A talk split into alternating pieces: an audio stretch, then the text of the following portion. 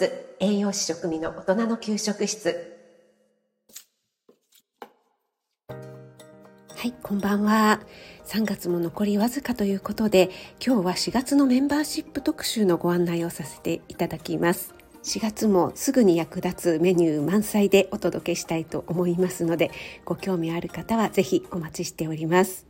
3月もお付き合いいただきましてありがとうございました。彩り弁当実践編ということで4回に分けて実際に作ってご紹介してきました。1回目は鶏ささみのごま焼きが主催のとってもヘルシーなお弁当ですね。ご飯もご飯玄米を入れて400キロカロリー台というねとってもヘルシーなお弁当。そして2回目はメカジキのタンドリーパン粉焼きをご紹介しました。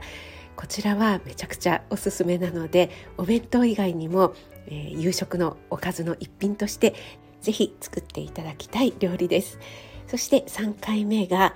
小麦粉カレールーを使わないお豆、えー、大豆のカレー弁当ですね。こちらもお弁当だけではなくて通常のねカレーとしてもお楽しみいただけますしまた切り昆布を使ったスープそして自家製のピクルスの作り方なんかも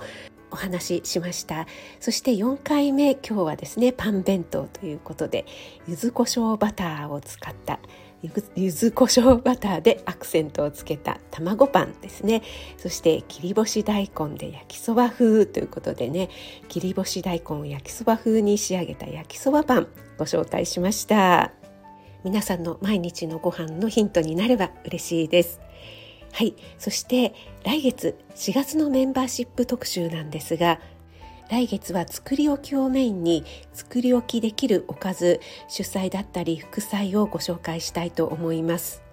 そして作り置きからのアレンジですね例えばなんですがピクルスを今回作りましたけどもピクルスを作っておいてそのピクルスをピクルスとして出すのではなくてピクルスのスープとして出すというようなアレンジ方法なんかもお伝えできたらなと思います。皆さんね毎日お忙しいですし特に4月はね、えー、お子さんとか新入学があったりとか進級があったりとかでね、えー、特にこうバタバタしがちな月でもありますよね。そんな時にあ冷蔵庫にあれがあるなと思うだけでちょっとね心理的に心のね安心感が出ますのでね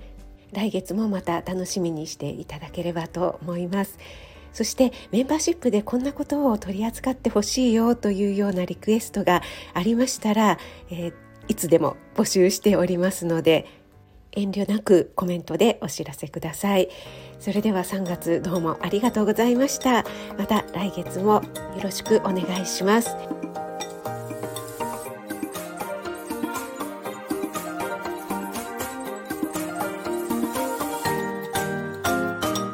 栄養満点ボイス栄養士食味の大人の給食室。